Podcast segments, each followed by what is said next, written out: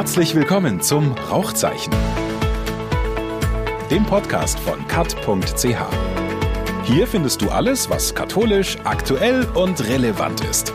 Und jetzt Rauchzeichen. Rauchzeichen.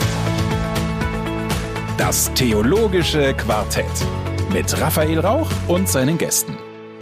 Herzlich willkommen zum Theologischen Quartett. Ich bin in Zürich mit Andrea Meyer. Andrea Meyer leitet die Fachstelle Kinder- und Jugendarbeit in Bern. Ich bin hier mit Martin Föhn, Jesuitenpriester in Basel, stammt aus Murtertal und mit Valentin Beck, dem Bundespräses der Jungwach Blau Ring und von nächsten Jahr an auch tätig in der Gassenarbeit in Luzern. Mein Name ist Raphael Rauch. Herzlich willkommen beim Rauchzeichen. Unser Thema heute sind die goldenen Zwanziger. Wer sagt, wir haben ein Jahr verschlafen und die 20er Jahre haben am 01.01.2020 angefangen, hat wohl im Matheunterricht nicht aufgepasst, weil rein kalendarisch beginnen die 20er Jahre am 1. Januar 21, also mitten in der weihnachtlichen Festzeit beginnt ein neues Jahrzehnt, von dem wir noch nicht wissen, ob es goldene 20er werden oder nicht. Das ist das Thema unserer heutigen Sendung. Und bei uns sieht es auch noch richtig weihnachtlich aus. Überall liegt Post rum. Ich greife jetzt hier mal gerade zu. Das ist eine Weihnachtskarte, die du mitgebracht hast, Valentin. Da steht drauf, das Virus heißt Homo sapiens. Von wem hast du die Karte und warum hast du sie ausgewählt? Ja, die Postkarte habe ich aus Deutschland erhalten. Das ist ein scharf S, deshalb erkennt man es, dass sie aus Deutschland ist, und zwar von unseren Kolleginnen und Kollegen des BDKJ, das Bondo zu Jungmacht Blau Ring, der katholische Jugendverband in Düsseldorf. Nun, ich habe die ausgewählt. Sie ist eigentlich, könnte sie auch eine nicht weihnachtliche Karte. Sieht eigentlich ein bisschen langweilig aus. Ja, oder? es ist grafisch nicht so wahnsinnig äh, interessant, aber ich fand den Spruch halt doch ähm, provozierend, inspirierend und Sie haben eigentlich den Kontext Weihnachten daraus gemacht, weil Sie haben das einfach als Weihnachtssujet gewählt. Aber warum ist der Mensch ein Virus? Genau, das äh, hat mich dann auch beschäftigt. Habe zuerst ablehnend auf diesen Spruch reagiert, weil äh, es hat dann schnell mit Schuldzuweisung zu tun und das ist im theologischen Kontext immer hochproblematisch, nicht wahr? Äh, habe dann aber ein bisschen weiter studiert und auch überlegt, dass es eigentlich auch eine Verantwortungsübertragung sein kann, eben dass wir Schicksal trotzdem ein Stück weit in der Hand haben, auch wenn wir jetzt zum Beispiel bei dem Virus ziemlich ausgeliefert sind und auch vor allem unsere Verletzlichkeit eigentlich uns vor Augen geführt wird, sehr schmerzhaft. Und das hat dann doch durchaus mit Weihnachten zu tun, wenn man an das kleine Kind in der Krippe denkt. Andrea, du hast uns katholischen Porno mitgebracht. Was sehen wir auf deiner Karte? Ich möchte mich dagegen wehren, die, gegen diesen Ausdruck. Ich habe eine Darstellung mitgebracht von einer Maria Lactans, eine stillende Maria. Und äh, ich würde sagen, auch wenn eine nackte Brust dargestellt wird, ist es genau das, was mich an der Karte so angesprochen hat. Deine Reaktion ist eine sehr typische für unsere Gesellschaft. Jede nackte Brust ist Porno. Eine nackte Brust ist vor allem etwas Natürliches, das dazu dient, kleine Kinder großzuziehen. Und ohne nackte Brüste würde es um die Welt recht schlecht stehen. Also es gibt für ein kleines Baby nichts Besseres, als ähm, gestillt zu werden oder ein Shoppen zu bekommen. Und dass wir das auch als etwas sehen, was, ähm, wie soll ich sagen, der Menschensohn gebraucht hat, um groß zu werden, das gibt auch nochmal, wirft ein ganz anderes Licht auch für mich auf Maria und auf die ganze Frage, wer Maria für uns und für Jesus war. Also Maria ist nicht nur diese demütige Frau, die da ähm, Ja gesagt hat, den Christus zu gebären. Und sie ist auch nicht irgendeine himmlische Figur, die alle unter ihren blauen Mantel packt, sondern sie ist auch eine Mutter, die mit ihrem Körper sich dafür eingesetzt hat, dass äh, da ein richtiger Mann draus werden konnte aus diesem kleinen Häufchen Mensch. Und das ist etwas, was mich sehr berührt hat an dieser Darstellung, weil es eben diese Körperlichkeit auch von Weihnachten, von der ich hier auch schon gesprochen habe, nochmal so klar zeigt. Und weil ich das Stillen selber jetzt bei mir persönlich auch als etwas sehr Ambivalentes empfunden habe. Also es ist eine große Nähe, die man hat mit einem Baby, wenn man es stillt, aber es ist auch das eine krasse Abhängigkeit. Also das kleine Kind, das braucht dich. Du kannst nicht länger als, sagen wir, drei Stunden weg sein von dem Baby. Es schmerzt. Es ist eine sehr extreme Erfahrung zu stillen und diese Erfahrung quasi in diesem Kontext von Jesus und von Maria so dargestellt zu sehen, das hat mich sehr berührt. Würdest und du sagen, dass Abhängigkeit, wenn es eine stillende Mutter ist, vergleichbar ist mit der Abhängigkeit des Menschen von Gott? Der Mensch kann ja gut ohne Gott leben. Kann er das? Ich würde diesen Vergleich, ich finde den ein bisschen heftig, weil ich meine, das Baby, das stirbt, wenn niemand sich kümmert, wenn es nichts zu essen bekommt. Logisch, es stirbt nicht ohne die Milch seiner Mutter. Es kann ja gut leben, auch ohne die Milch seiner Mutter, wenn es irgendeine andere Milch gibt. Aber es ist schon sehr lebensgefährlich dann. Schnell, und das würde ich jetzt auch, würde ich Raphael zustimmen, für den Menschen ähm, ist es ja nicht so eins zu eins lebensbedrohlich, wenn er sich von Gott abwendet. Was eine interessante Frage ist, ist, ob es Gott schmerzt auf diese Art und Weise, wie es eine Mutter schmerzt, wenn sie nicht mehr stillen kann. Weil abstillen ist keine schöne Sache. Also wenn man das Baby nicht mehr hat, das dauert recht lang, bis, man kein, bis keine Milch mehr produziert wird und das, das tut richtig weh. Ah ja. Wenn man so sieht, dass Gott quasi diesen Schmerz empfindet, dann wäre es eine andere Frage. Aber vielleicht auch zu theologisch jetzt zu übertheologisiert. Zurück äh, zu den praktischen Dingen. Valentin, Valentin braucht ein bisschen Nachhilfe in Sachen Muttermilch. Warum tut das Abstillen weh und wie funktioniert das überhaupt? Also woher weiß dein Körper, äh, das Baby will jetzt Brei und nicht mehr Milch? Also das kommt halt darauf an, wie man das macht. Also kann, entweder kann sich das recht langsam hinziehen so. Es kommt auch darauf an, wie lange das man stillt. Oder man kann sich das ja auch dazu entscheiden. Also man kann auch sagen, jetzt ist genug, jetzt ist okay jetzt fangen wir an mit, äh, mit dem Shoppen, mit dem Brei, wie auch immer. Und dann ist es wie bei einer Kuh oder so. Also dann ist es halt über eine längere Zeit, wo man immer größere Abstände macht und dann merkt der Körper, aha, das braucht jetzt nicht mehr so und irgendwann ist es dann zu Ende. Aber es ist ja eigentlich der gleiche Prozess, wie, wie wir ihn aus der Milchproduktion bei Tieren auch kennen. So. Martin als ehemaliger Bauer und ähm, Sohn eines äh, Landwirtpaars ähm, hat da vielleicht noch eine eigene Expertise dazu, oder zumindest mehr Expertise als du, Valentin. Aber noch zurück zur Karte. Von wem hast du sie bekommen und wann? Ich bin mir nicht mehr sicher, ob vor drei Jahren vielleicht haben wir die bekommen vom Bischof Felix ähm, zu Weihnachten. Und es hat mich äh, besonders gefreut, weil ich irgendwie den Eindruck hatte, ah, das finde ich schön, wenn der Bischof allen ähm, so eine Karte schickt, weil er eben damit auch diesen weiblichen Aspekt von Weihnachten so ins Zentrum stellt. Das hat mir eigentlich gut gefallen. Martin, welche Karte hast du mitgebracht? Bei mir ist es eine, sind drei Krippenfiguren drauf: Maria, das Jesuskind und Josef. Und was mich an dieser Karte fasziniert hat, oder an diesem Bild ist die Josefsfigur. Und zwar liegt da Josef auf dem Boden, auf dem Bauch, den Kopf in die Hände gestützt und schaut das Jesuskind an und die Füße sind so verspielt in der Luft.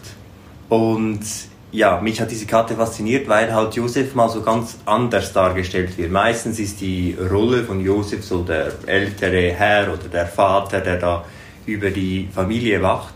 Und damals so in einer ganz anderen Rolle wo ich auch finde in der heutigen Zeit so die, die Frage des Mannes. Was ist seine Rolle heute in der Familie und so? Und die finde ich da recht gut aufgegriffen in diesem Bild. Und von wem hast du diese doch eher ja, moderne, ungewöhnliche Karte bekommen? Ich habe sie nicht bekommen. Sie war im Fundus eines Mitbruders und als wir uns entscheiden mussten, was wir als Kommunität verschicken, welche Karte wir verschicken, war sie zur Auswahl. Wir haben sie dann am Schluss nicht gewählt, haben dann was, ein anderes Sujet genommen. Genau, aber vielleicht benutzen wir sie ein anderes Jahr. Die Weihnachtskarten der Jesuiten sind immer ein Geheimtipp. Ich habe nämlich die Weihnachtskarte deines Chefs mitgebracht, Martin. Von Christian Ruteshaus habe ich Weihnachtspost bekommen. Und es ist selten so, dass mich irgendetwas elektrisiert. Aber dieses Bild einer in Deutschland lebenden ähm, russlandstämmigen Künstler hat mich sofort angesprochen. Wir sehen einen hübschen jungen Mann, der nur mit dem Unterhemd bekleidet ist, der das Jesuskind in den Arm hält und den Platz Marias einnimmt. Also es ist so ein bisschen das Gegenteil von Maria Lactans, also nicht ähm, Jesus und die Mütterlichkeit wird betont, sondern Josef und die Väterlichkeit, eine moderne heilige Familie, in der ein Vater eine andere Genderrolle einnimmt. Also du hast es schon angetönt, Martin, es ist eine Reinterpretation der heiligen Familie. Das wird, glaube ich, hier noch ein bisschen weitergeführt. Und damit sind wir schon, glaube ich, beim Thema goldene Zwanziger. Wann werden die 20er Jahre zu goldenen Zwanzigern für die katholische Kirche? Ich glaube, wir kommen an dem Thema Gender nicht vorbei. Wir hatten in der Schweiz ja diese lächerliche Papi-Zeit-Diskussion, dass man wirklich einen Volksentscheid braucht für zwei Wochen, wo ich mich frage, welcher Arbeitgeber kann junge Väter bei der Stange halten, wenn er ihnen nur zwei Wochen Papi-Zeit gibt, Klammer auf, Klammer zu. Wir hatten jetzt aber auch eben andere Bilder. Also ich meine, bei dir geht es ja, Andrea, um das Frauenbild, das Marienbild, die Körperlichkeit. Ich denke, das ist auch ein Thema für die 20er Jahre. Bei dir, Valentin, geht es vielleicht um äh, die, entweder die ganz, ganz allgemeine Frage, was ist das Menschsein, oder es sind kirchliche Antworten auf die Corona-Pandemie. Oder deute ich das jetzt falsch? Welche politische Frage interpretierst du in diese Karte hinein? Meine Karte, das Virus heißt Homo sapiens, ist eben provokativ, weil eben es kann schnell mit Schuldvorwürfen ähm, interpretiert werden. Man kann auch Schluss machen und sagen, der Mensch ist selber schuld, Punkt. Wenn man aber weiterdenkt oder anders interpretiert, sieht man das erstens, wenn man naturwissenschaftlich äh, auch naturwissenschaftlich denkt, dass ähm, Virus selten mit äh, Schuld und Nichtschuld so zu tun hat. Und zweitens, glaube ich, ist es kein Zufall, dass es nicht heißt, der Virus heißt Mensch, sondern es heißt, der Virus heißt Homo sapiens.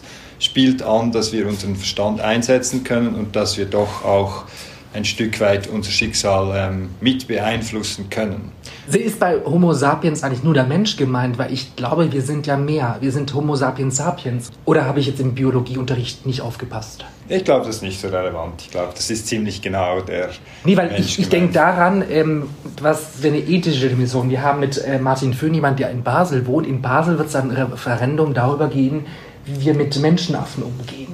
Dürfen wir die für die Forschung einsetzen? Oder haben die Primaten eine Würde? Und deswegen finde ich es jetzt nochmal interessant zu wissen, Homo sapiens, Homo sapiens sapiens, ob es da einen Unterschied gibt. Aber vielleicht für diese Diskussion ist ja doch nicht ganz Ja, relevant. also ich glaube aber durchaus, also eines ähm, der ersten Themen, wenn wir jetzt auch aufs Jahrzehnt ausblicken, das mir natürlich durch den Kopf geht, ist eben nicht Corona und unser Umgang damit, sondern eben, wenn man ähm, die Herausforderung der Klimakrise äh, betrachtet. Und hier ist ganz klar, kann man natürlich das Bild gebrauchen, der Mensch als Virus, der Mutter Erde befällt. Und Greta als Umwelt. Impfstoff.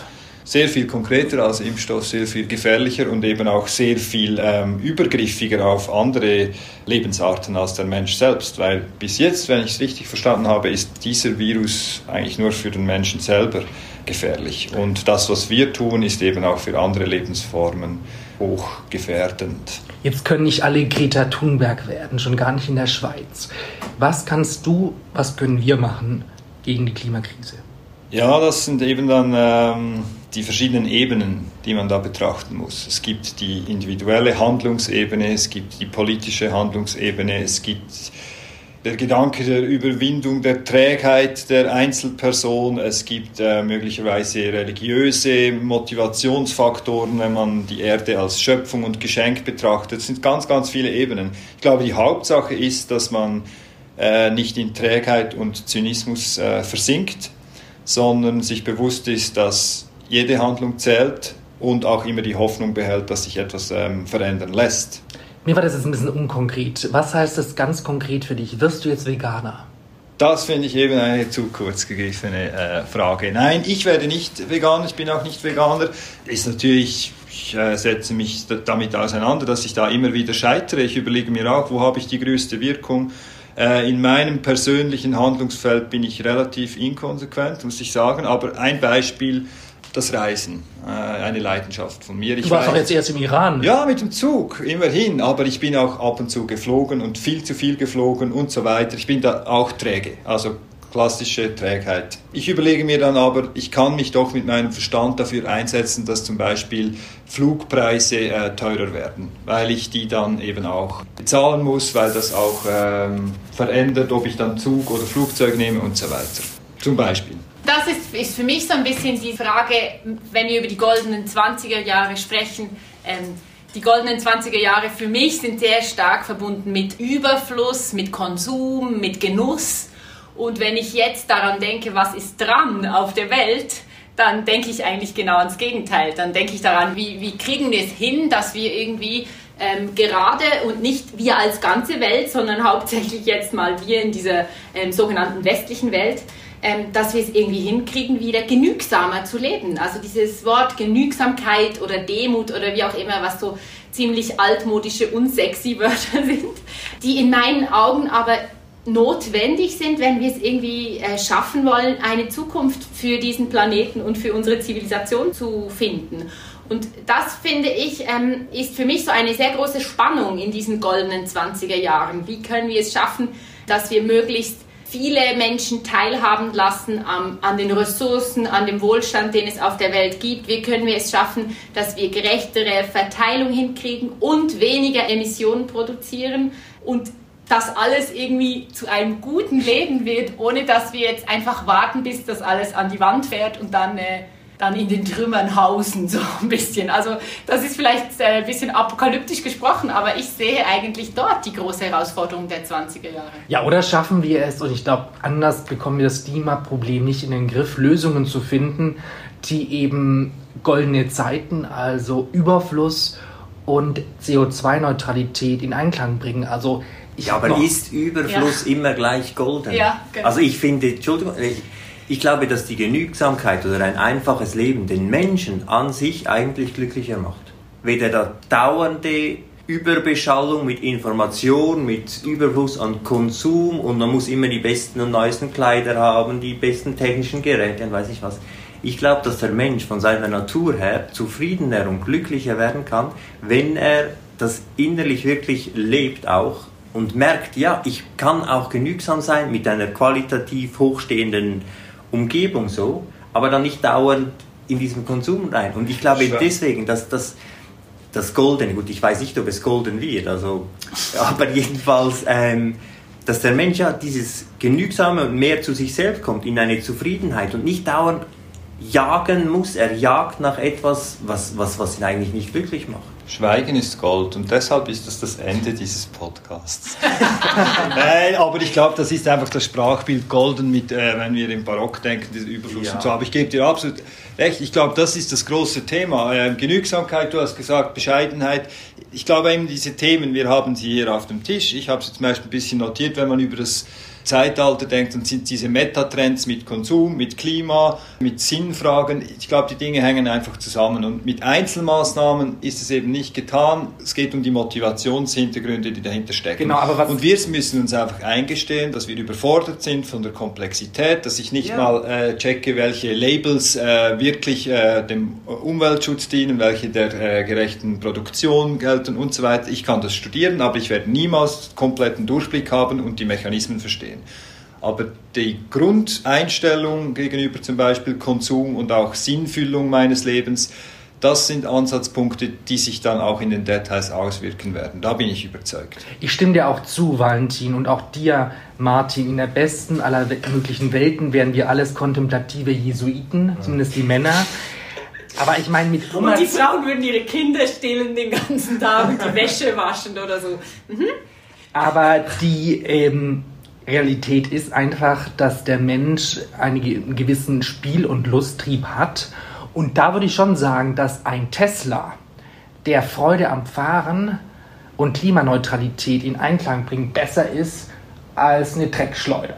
Ja, natürlich. Also ich glaube auch Lust und das Spiel und der Spaß, der soll ja auch bleiben. Die Dinge sollen ja auch, der Mensch soll ja auch aktiv und lebendig und begeistert sein. Es geht ja nicht darum, dass man, wenn man genügsam lebt, dass man dann alles zurückfährt sondern dass man, ich würde auch sagen, Qualität hochfährt, aber nicht die Quantität. Und im Moment sind, ist ganz ja. viel auf der Quantität. Und, und ganz viel auf der materiellen, wir meinen immer noch, wir können uns materiell erfüllen. Die Materie ist wichtig, das Materielle ist wichtig, aber diese geistliche Dimension oder was, was macht mich wirklich glücklich, darüber müssen wir, glaube ich. Ich glaube eben, die Erkenntnis ist schon, also da, ich meine, das diskutiert man ja fast in jedem Kreis, in dem ich bewege, ist dieses Genügsamkeitsthema schon, schon da. Es wird vielleicht ein bisschen unterschiedlich formuliert, manchmal religiös aufgeladen, manchmal nicht. Aber ich höre den ganzen Tag so, ja, wir müssen uns einfach zufrieden geben und so weiter. Ich glaube, diese Erkenntnis äh, ist schon ziemlich weit verbreitet und wenn man das vergleicht. Nach dem Bau der Autobahn wollte man an der Autobahn wohnen, weil es äh, modern war und so weiter. Jetzt mit Informationen und Konsum äh, sind wir auch ein Stück weit so weit, dass man erkennt, dass zu nahe an der Informations- und Konsumautobahn zu wohnen einfach keine Lebensqualität garantiert. Und wir sind jetzt im nächsten Schritt und suchen, wo eben die guten Wohngegenden sind. Ich denke, es wäre vielleicht interessant, dieses Gespräch noch zu verbinden mit einer anderen sehr großen Herausforderung vom nächsten Jahrzehnt. Ich bin nicht so optimistisch, dass man das in einem Jahrzehnt regeln kann. Schön wäre es. Ähm, diese ganze Frage nach Care Economy. Oder es werden in der Schweiz mehr Stunden unbezahlt gearbeitet als bezahlt. Ähm, es gibt eine ganze äh, Wirtschaftszweig sozusagen, der damit zu tun hat, äh, Kinder großzuziehen, Alte zu pflegen, Essen zu kochen, Wäsche zu waschen. Es ist ein Wirtschaftsbereich, der absolut ausgeblendet ist in der Gesellschaft, wie wir sie jetzt haben. Und er führt dazu, dass ich morgens um äh, halb acht in die Kita renne, dort meine Kinder abgebe zu Frauen, die sie liebevoll, aber zu einem miserablen Lohn den ganzen Tag betreuen und sie abends wieder dort abhole. Das führt dazu, dass ich mit meinen Eltern darüber diskutiere, wie, ob sie vielleicht mal in einem Pflegeheim leben möchten und die Erfahrungen, die meine Großmutter gemacht hat, in einem nicht so tollen Pflegeheim, äh, unsere Familie eigentlich belasten weil wir eine komplette Ökonomisierung denken, und zwar eine, eine Ökonomisierung, die eben in diesem wirtschaftsliberalen Modell funktioniert und nicht äh, akzeptieren, dass es eine andere Art von Wirtschaft gibt, nämlich die Wirtschaft des guten Lebens, des, der Care, des sich kümmerns und dass es sinnlos ist oder nicht funktioniert, das zu ökonomisieren. Wenn ein Kind schreit, kann man das nicht mit Geld bezahlen. Es hört nicht auf. Du kannst so viel hunderte Noten du willst da draufschmeißen. Es wird nicht aufhören zu weinen. Es braucht einen Mensch, der geduldig ist und liebevoll und viel Zeit hat. Und das ist ja das, was wir in den Spitälen sehen, was wir in den Pflegeheimen sehen. Wenn wir mit Taxpunkten menschliche Bedürfnisse abrechnen, werden wir den Menschen nicht gerecht werden. Und ich glaube, wenn wir es hinkriegen in den sogenannten goldenen Zwanzigern, die uns bevorstehen, dieses Thema aufs Tapet zu bringen und darüber nachzudenken, nicht Genügsamkeit nur im Sinne von, brauche ich einen Tesla oder brauche ich keinen Tesla, sondern was ist ein guter Generationenvertrag? Wie können wir uns umeinander kümmern in einer Weise, dass wir nicht alle die ganze Zeit äh, am Limit laufen, sozusagen. Also es gibt dieses ähm, von der Eidgenössischen Kommission Die Mutter, die im Zusammenhang mit dem Frauenstreik entstanden worden ist, gibt es ein Manifest, wir wollen Mütter sein dürfen. Das ist ein Manifest, das eigentlich meine Perspektive jetzt zum Beispiel sehr gut abbildet. Die sagt, ich möchte eine berufstätige Frau sein, ähm, ich möchte mich in meinem Beruf auch ähm, eingeben, mich engagieren, aber ich möchte auch die Zeit zugestanden haben, um eine Mutter zu sein. Und das ist etwas, was wir zurzeit überhaupt nicht hinkriegen in unserer Gesellschaft. Kirche sollte ja als Arbeitgeberin Vorbild sein. Was muss Kirche machen, damit sie eine bessere Arbeitgeberin ist? Also bei uns, ich würde sagen, die Arbeitsbedingungen, die ich erlebe, die sind sehr gut und sehr großzügig, aber sie sind natürlich immer noch im, im Rahmen des Systems, das wir jetzt haben. Und es ist äh, so, dass ich äh, relativ flexibel umgehen kann, dass ich 16 Wochen bezahlten Mutterschaftsurlaub hatte anstatt 14. Also es ist wie eine großzügige Arbeit. Zwei Wochen sind doch nichts. Ja, aber es ist, wie soll ich sagen, es ist das Problem ist ja immer, wir be bewegen uns ja in einem bestehenden System, oder? Wir haben auch ähm, den Vaterschaftsurlaub schon früher freiwillig eingeführt bei uns in Bern in der GKG. Also sind es vier Wochen oder? Äh, zwei Wochen. Das ist auch ja, aber es sind eigentlich oder? ein Tag. Also gesetzlich vorgeschrieben war es ein Tag. Also aber Entschuldigung, Andrea, die Berner Landeskirche ist eines der reichsten Kirchen der Schweiz. Warum leisten die sich nicht mehr als zwei Wochen Papi-Zeit? die Frage ist halt immer, wer beeinflusst diese Dinge? Oder ist es die Aufgabe einer Landeskirche, die von Steuergeldern lebt, jetzt dort quasi eine einseitig vorzupreschen und zu sagen, unsere Steuerzahlerinnen werden das alle gut finden. Ich erlebe es sehr stark auch so, dass man sagt, ja, wir müssen verantwortlich mit Steuergeldern umgehen. Wir können ein, in einem gewissen Sinne progressiv sein, aber wir können auch nicht unseren Mitarbeitenden etwas ganz anderes bieten, als alle anderen Mitarbeitenden in der Schweiz das äh, erleben. Dort sehe ich eigentlich meine Landeskirche nicht kritisch. Ich finde, das Problem ist eher, dass zum Beispiel diese Krankmeldung von Kindern, das finde ich ist ein Problem. Es gibt keine Möglichkeit, sich krank zu melden, weil ein Kind krank ist. Warum nicht? Äh, weil das ist äh, im Arbeitsrecht ist es nicht so vorgesehen. Dass in anderen Ländern geht es ja. Ja, aber in der Schweiz ist es zum Beispiel so, wenn dein Kind krank ist, ist halt dein Kind krank, aber du bist ja nicht krank. Also die einzige Möglichkeit ist eigentlich, du sagst, ich bin selber krank. Auch wenn das nicht stimmt, oder?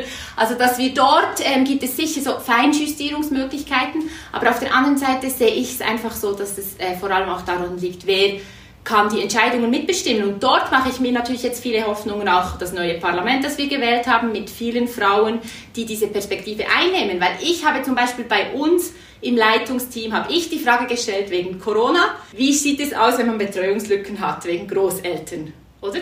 Und dann sagen meine Chefs, ah, danke für den Hinweis, haben wir gar nicht dran gedacht weil die meisten Entscheidungsträgerinnen haben nicht selber kleine Kinder, die von der Oma nicht mehr gehütet werden. Es ist einfach nicht ihre Lebensrealität. Deshalb ist es eben auch die Grundperspektive, die hier entscheidend ist. Natürlich muss man nachher die Details regeln und da sind noch viele, viele zu regeln und äh, übrigens, da ist die Landeskirche ja nur ein Teil von Kirche, da sind wir noch mit einem größeren Problem konfrontiert, wenn man die pastorale, hierarchische Kirche anschaut, aber das ist ein ja. anderes Thema noch äh, wo wir auch einmal so urteilen werden, wie wir jetzt auf das Frauenstimmrecht zurückschauen, da bin ich mir sehr sicher.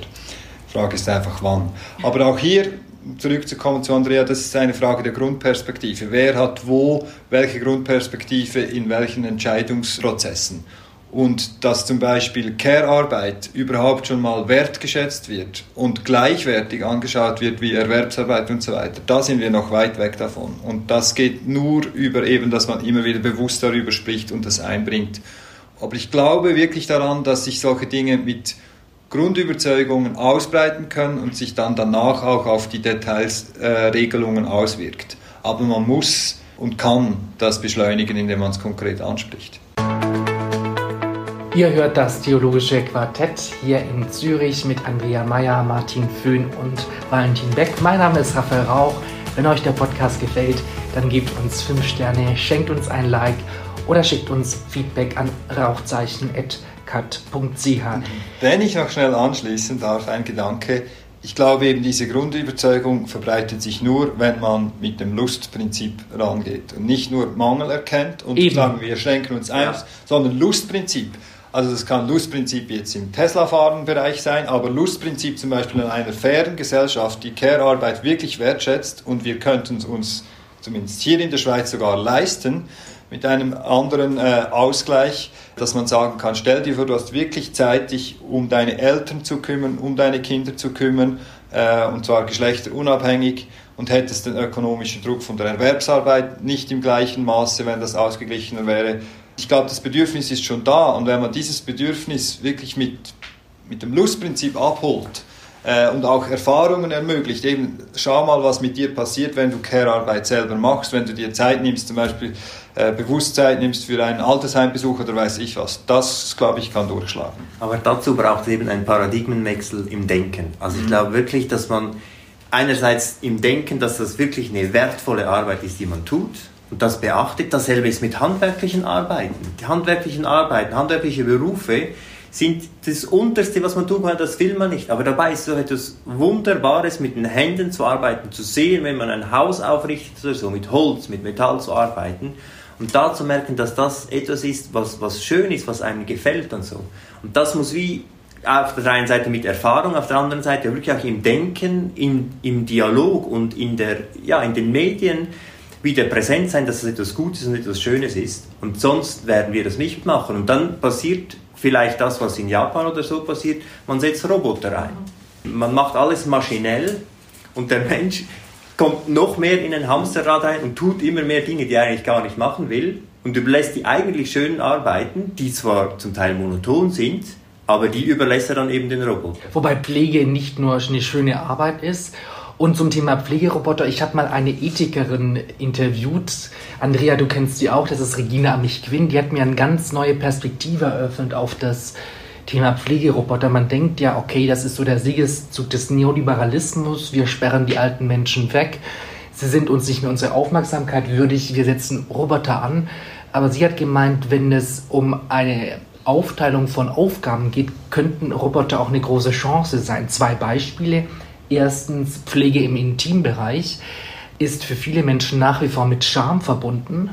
Und in Umfragen geben Menschen an, dass sie sich zum Beispiel lieber von einem Roboter waschen lassen als von einem Menschen. Also das fand ich ein interessanter Aspekt.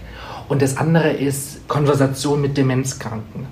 Ein Roboter wird nie ungeduldig. Er erklärt zum hundertsten Mal, wie das Wetter ist, was es zum Essen gibt, die gleichen Fragen beantworten. Ein Mensch wird da schnell ungeduldig und nimmt den Menschen das Gegenüber auch nicht immer so ernst. Ja, und da kann so ein trainierter Roboter vielleicht manchmal eine humanere Perspektive reinbringen als die motivierteste fürsorgliche Pflegekraft oder pflegende Angehörige einbringen kann. Also einfach das, um also eine ja. andere Perspektive in dieses ähm, Roboter-Bashing einzubringen. Ja, ja, ich sage nicht, dass ich Roboter bashe. Also ich finde Roboter, ich glaube auch, dass die uns viel abnehmen können und dass da vieles möglich ist, aber wir dürfen nicht alles dem überlassen. Wir müssen da wirklich gut überlegen, wo wir die ranlassen und was wir auch uns vorbehalten oder wo wir, wo wir als Menschen noch aktiv dabei sind. Ich stelle mir gerade einen Liturgieroboter vor. Gibt es jetzt, die Reformierten haben doch einen Segensroboter. Ja, aber eben, ich glaube, die Person wird mit der tausendsten Wetterfrage nur ungeduldig, wenn sie eben in ihrem sonstigen Umfeld schon gestresst ist. Weil sie zum Beispiel weiß, dass sie in einer halben Stunde ihr Kind äh, von der Kita abholen muss oder weil sie einfach äh, Druck hat, weil sie noch Bürokratie erledigen muss. Wenn Homo sapiens sapiens wirklich seine Mittel einsetzt,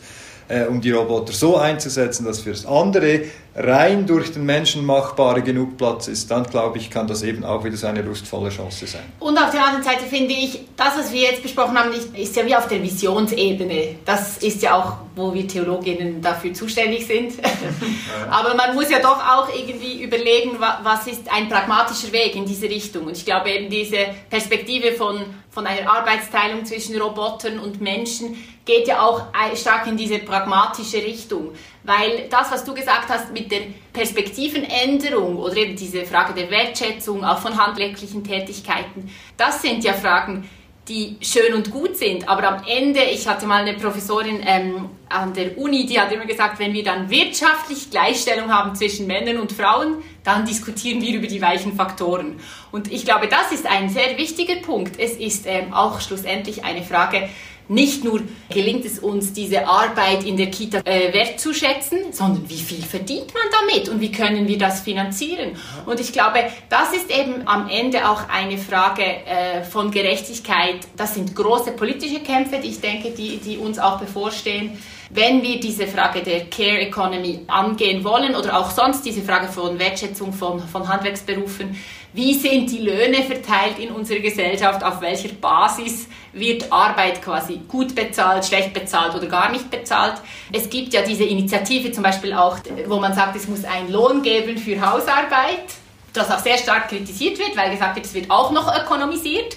Aber es sind natürlich alles äh, Aspekte, die dazu dienen sollen, diese ökonomische Diskussion anzustoßen, weil nur mit einem Wechsel der Perspektive kann man halt kein Essen kaufen. Natürlich sind es konkrete Machtverteilungsfragen. Ja. Auch die Frage, wenn wir AkademikerInnen in den Entscheidungsgremien im Parlament und wo auch immer äh, weiterhin die sozusagen die absolute, absolute Mehrheit haben, dann wird sich auch die Verteilung äh, handwerkliche Berufe, nicht handwerkliche Berufe so schnell nicht ändern wo, wo ist dann der Weg, um diese Dinge zu ändern?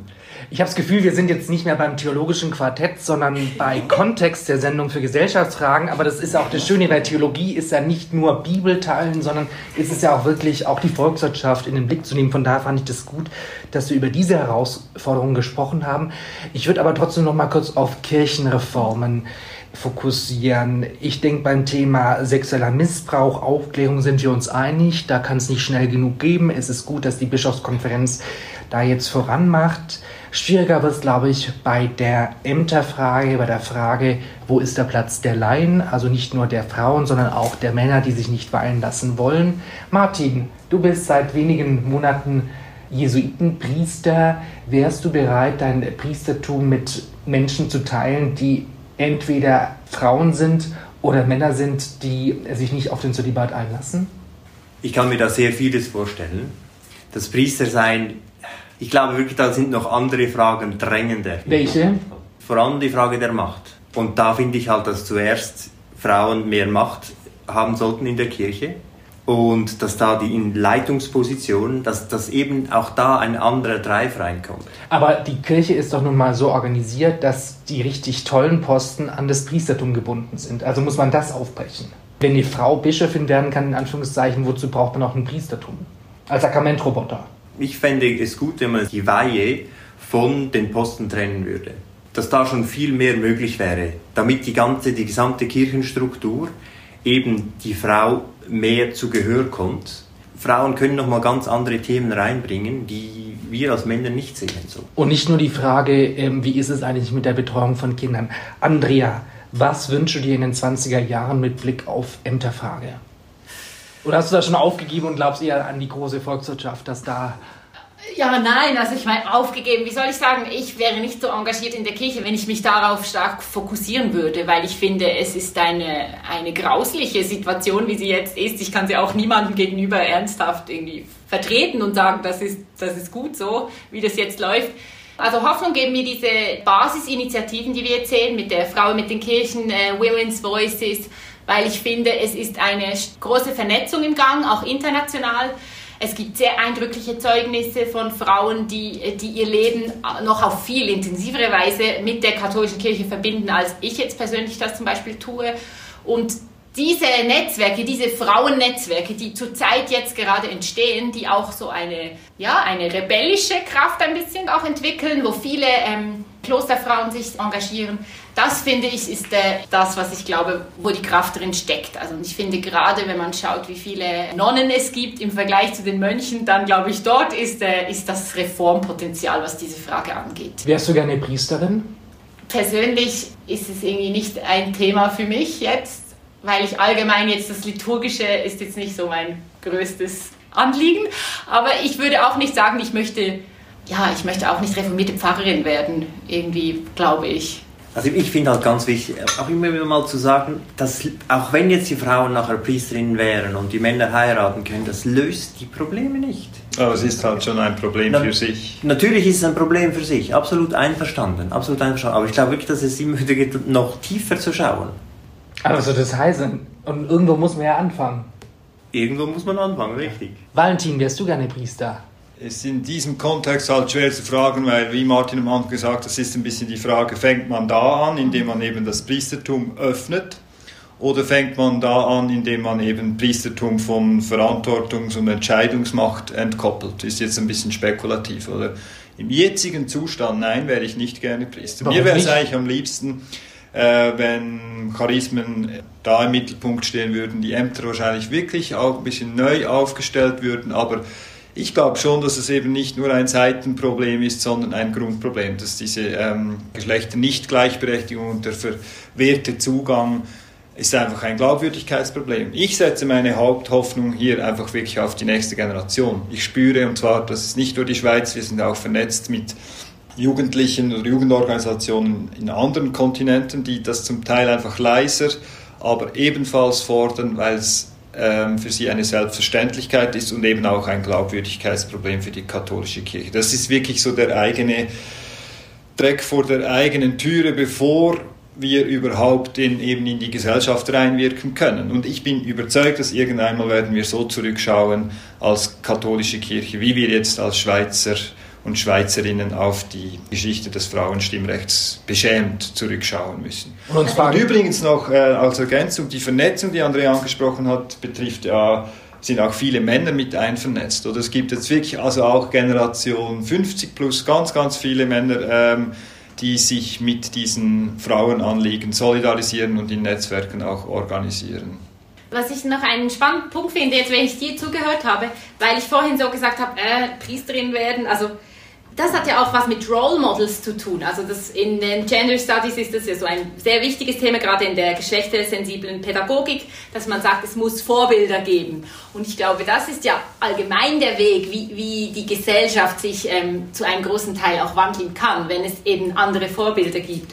Und das ist, ist jetzt zum aktuellen Zeitpunkt natürlich ein riesiges Problem in unserer katholischen Kirche, wer sind die Vorbilder, wer sind die großen Katholikinnen oder Katholiken, mit denen ich mich identifizieren Maria. möchte. Maria.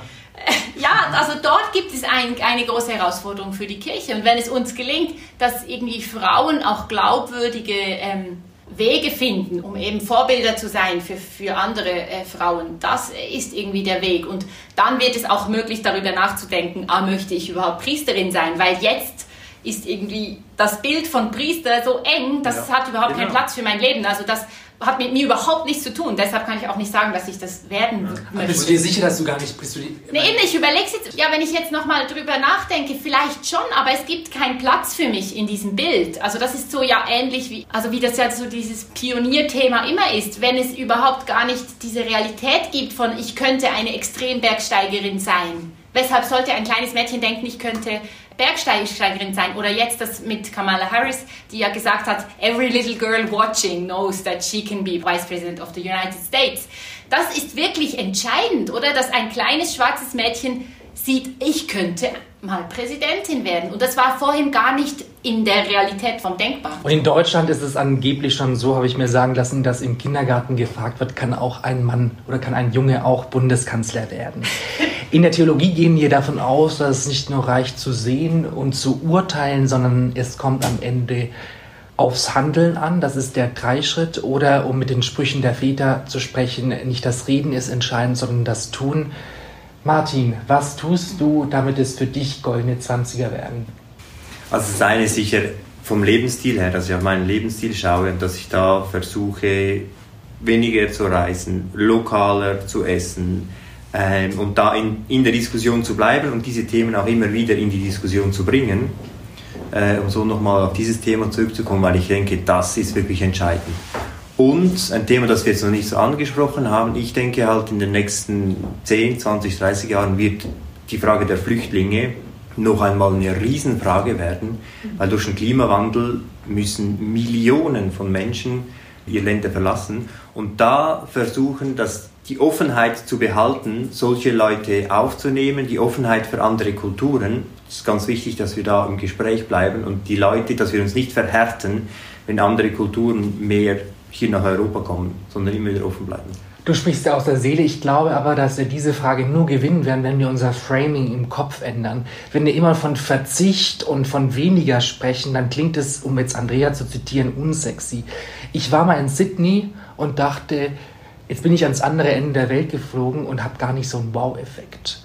Und ich war mal in Graubünden auf Wanderexerzitien und hatte einen krassen Wow-Effekt. Und das wäre jetzt zum Beispiel für mich ein Fall von es ist nicht Verzicht gewesen, sondern es ist Reichtum gewesen, nach Graubünden zu fahren und nicht nach Sydney zu fliegen. Und ich glaub, Lustprinzip.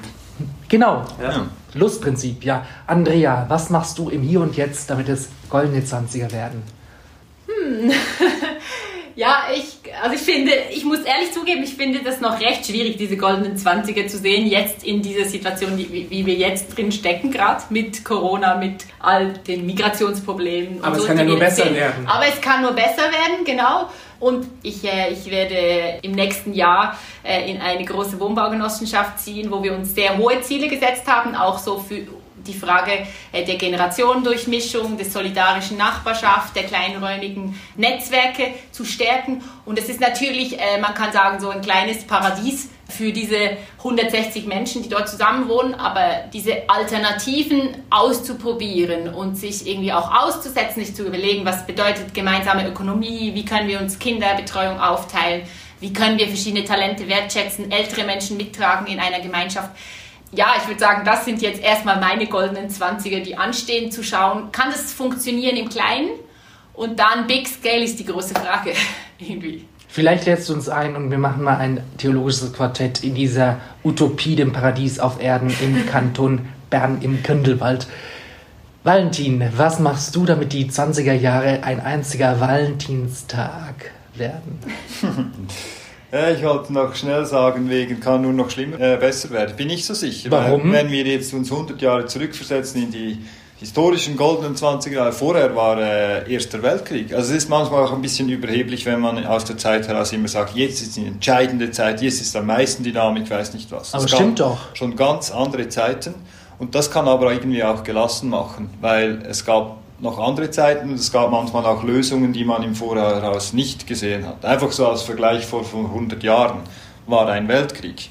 Also Ende der äh, 10er Jahre. Genau, aber das ist eine die- noch krassere Situation, sagen wir jetzt in, in Europa. Nur als Vergleich. Ja, aber ich meine, das ist ja, glaube ich, schon unsere Aufgabe, dass die 20er Jahre nicht so enden wie im 20. Jahrhundert, dass sie in ein Absolut. blutiges Inferno mit dem Holocaust enden, Wirtschaftskrise am Anfang und ähm, Auschwitz am Ende. Ja.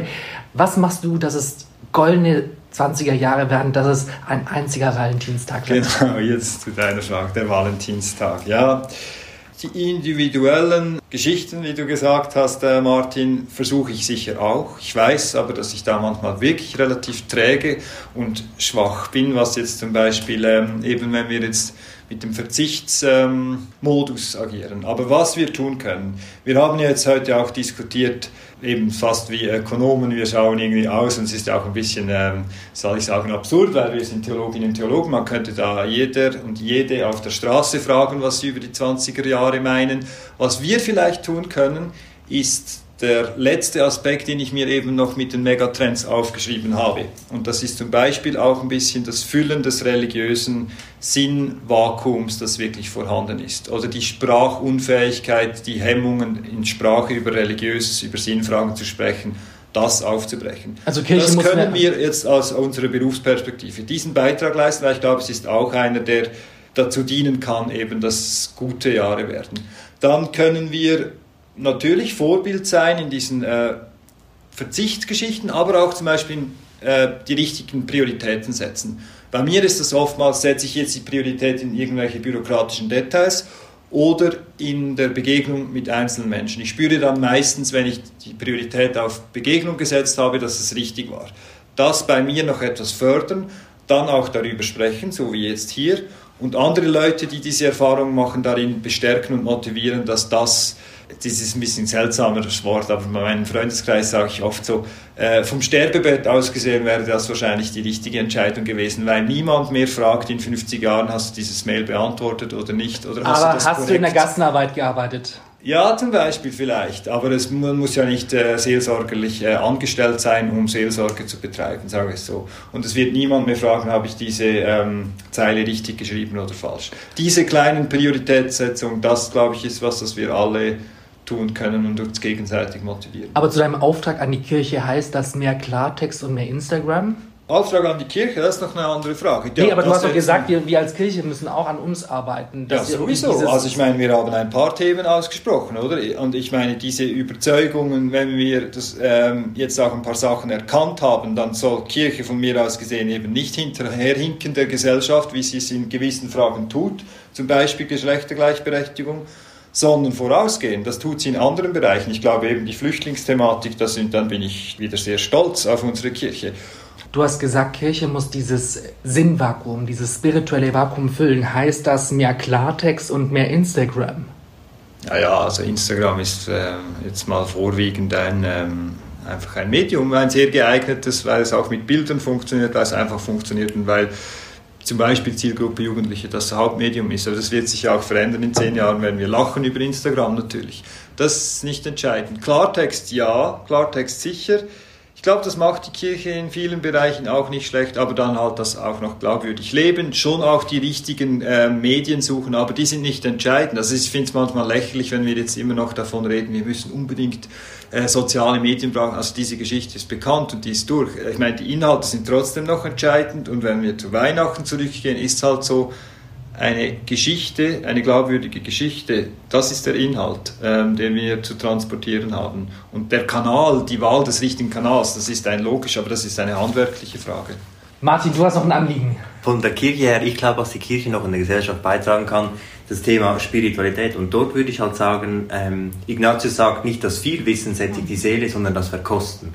Und dasselbe würde ich auch beim ganzen Konsum sagen. Nicht der viele Konsum sättigt, sondern das Verkosten. Dass wir da wieder mehr üben, ins Verkosten zu kommen, der Dinge, die wir schon haben. Und das kann lustvoll sein, das kann sogar sehr lustvoll sein. Und da eben auch in die Betrachtung der Dinge hineinzukommen.